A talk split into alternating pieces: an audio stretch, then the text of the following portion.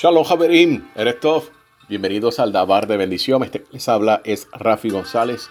Ya nos encontramos en la quinta aliyah de la parashá Mishpatim, ordenanzas. La vamos a encontrar en Shemot o Éxodo capítulo 23, verso 6 al verso 19. Voy a estar enfocándome en el verso número 13.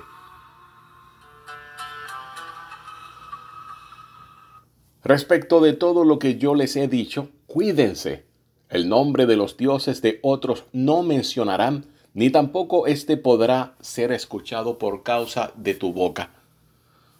Jabrim el Eterno como Elohim sedoso le disgusta que uno esté empleando también nombres de deidades falsas.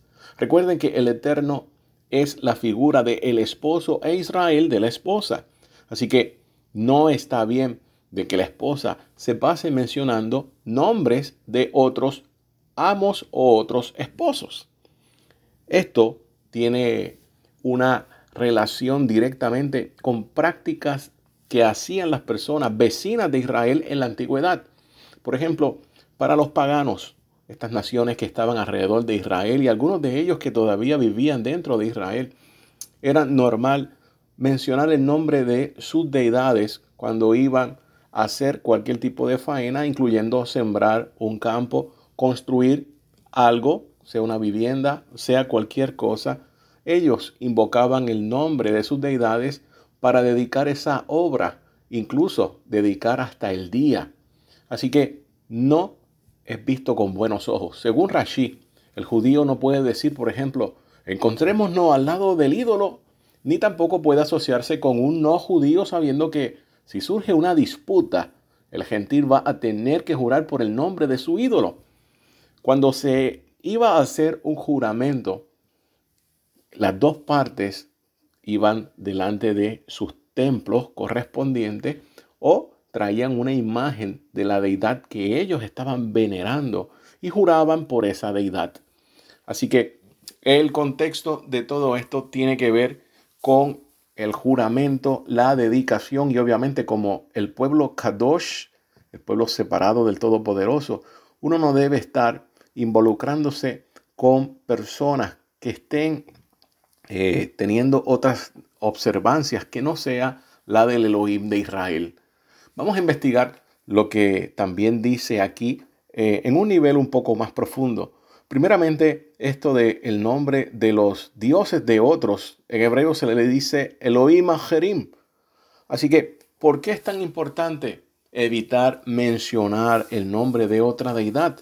Bueno, ya he comentado algo, pero también esto eh, tiene que ver directamente con el cristianismo, donde heredamos en aquel tiempo un sinnúmero de nombres que realmente no eran hebreos que eran nombres donde los copistas romanos y los que estaban detrás de estas interpretaciones helenísticas querían ver a sus deidades principales en los nombres, los nombres como el de nuestro santo maestro Ribi Yeshua y cómo fue dado a conocer. Y esto también incluye a la mayoría de los shaliachim, de los emisarios de nuestro santo maestro Yeshua, también de los grandes profetas o neviim de nuestro pueblo, donde siempre dejaron las connotaciones de, eh, a, modo de ejemplo voy a mencionar esto, de Zeus, siempre dejando el rastro de que era a esa deidad griega la que estaban adorando. Así que es muy importante de que si nosotros estamos hablando de restauración, como menciona el Shaliach, el emisario Kefa, o conocido también como Pedro, en Geburot o Hechos, capítulo 3, 21, de que antes de que venga la venida del Hijo del Hombre, todo tiene que ser restaurado. Y parte de la restauración también es tener un vocabulario apartado, diferente, como Israel. Y no nos podemos enfocar a como desgraciadamente cierto sector del judaísmo también está enseñando nombres normales que escuchamos hoy. Si vamos a hablar de restauración, restauración es de todo y no es una restauración parcial. Esta oración que acabo de mencionar en el verso 13, la mitad del verso 13, el nombre de los Elohim, Ajerim o dioses de otros, no mencionarás ni tampoco este podrá ser escuchado por causa de tu boca. tiene un valor numérico, una gematría de 3276, que simplifica en 18 y un poco más en 9. Ahora 3276 también es el mismo valor numérico de la siguiente oración. Conoce mi nombre y ten salvación. Ten Yeshua. Cuando hablamos de conocer el nombre del Todopoderoso, en este aspecto que estamos tocando ahora, no necesariamente estamos hablando de la pronunciación, sabiendo que el nombre del Eterno es Kadosh y el libro de revelaciones o Hit Galut nos dice que cuando regrese el Mashiach, el Mesías esperado, él va a dar a conocer el nombre de su Padre. También está hablando de la característica de él, pero en la pronunciación específicamente donde muchas personas se están enfocando, tenemos que tener en cuenta que basado en lo que dice la Mishnah en el segundo templo, ni los mismos Kohanim, los sacerdotes cuando estaban echando la bendición sacerdotal en las oraciones diarias, mencionaban el nombre del Eterno, sino que lo deletreaban.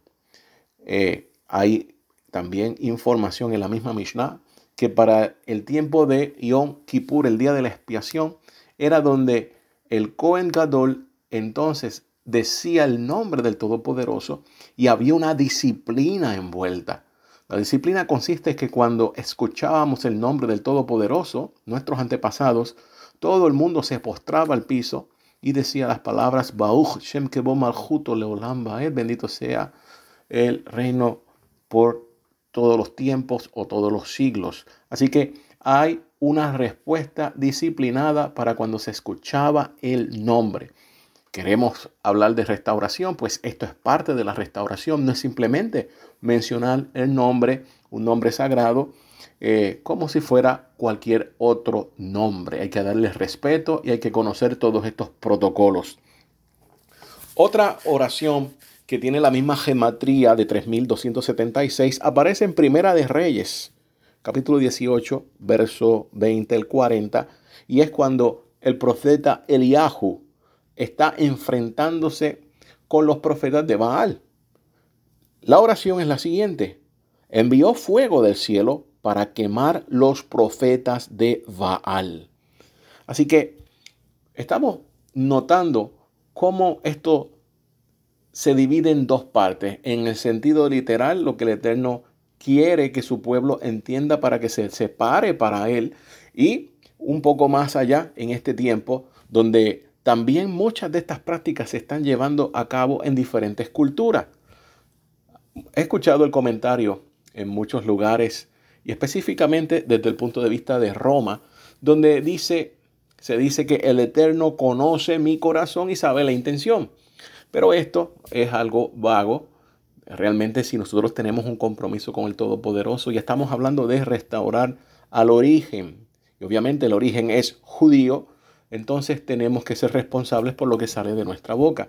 También entendemos el punto que habla el rabino Shaul de que a las personas griegas hay que hablarle en griego para que ellos puedan entender el mensaje y eso lo entendemos porque son a niveles básicos. Pero ya cuando llevamos un tiempo de hacer la transición de lo básico a lo intermedio, ya es necesario cambiar el lenguaje. ¿Por qué? Porque tenemos, recuerden, nombres de deidades paganas. Tenemos que cuidar mucho esa parte. Ahora, Javerín, a través de nuestro santo maestro y rabino Yeshua, Hashem se está dando a conocer. Sabemos que el nombre de Yeshua tiene que ver con su misión, su primera abodá, como el rescate. En primera de Yohanan 1.18 encontramos algo sumamente interesante. Y dice, a Elohim nadie ha visto nunca, el juez único de su clase, que está en el seno del Padre, Él lo reveló. Así que esto es parte de la abodá o de la misión del trabajo de nuestro Santo Maestro Yeshua, dar a conocer el carácter del Padre, qué es lo que el Padre quiere. En la primera Igeret o carta de Yohanan, en el capítulo 5, en el verso 20, también encontramos un poco más de información. Y dice, pero sabemos que el Mashiach ha venido y nos ha dado entendimiento para que podamos tener una relación íntima con el, verdadero. Y con el auténtico estamos. Yeshua Hamashiach, este es el juez, confiable y vida eterna. Estamos hablando desde el punto de vista hebraico y esto es necesario poder entenderlo porque hay muchas personas que siguen viendo a nuestro Santo Maestro desde la perspectiva helenística o greco-romana. Y estamos hablando de una persona totalmente diferente a la que el cristianismo está enseñando. Así que es necesario poder conocer todos estos puntos, todos estos detalles a través del estudio de la Torah. Conocemos, como mencioné, el carácter y el corazón del Todopoderoso. Y nuestro Santo Maestro Yeshua da la explicación mejor de todos los rabinos que han existido y van a existir. Así que nosotros entendemos mejor las palabras de Moshe Rabenu por las palabras de nuestro Santo Maestro Yeshua. De manera literal, si, si ya Hashem nos ha revelado que el nombre de su emisario es Yeshua, entonces no sería correcto seguir insistiendo en nombres extraños, en nombres ajenos a la cultura de Israel, a la cultura hebrea, a la cultura judía.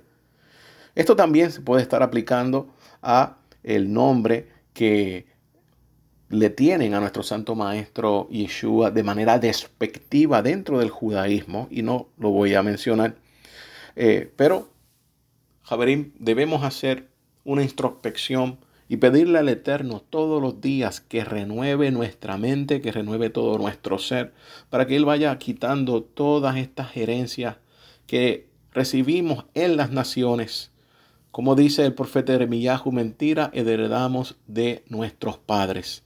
Estamos en el tiempo de la restauración, estamos en el tiempo de corregir todas estas cosas, de la Teshuvah y luego de un tikum necesario para que llegue entonces el tiempo de nuestro Mesías cuando Él retornará.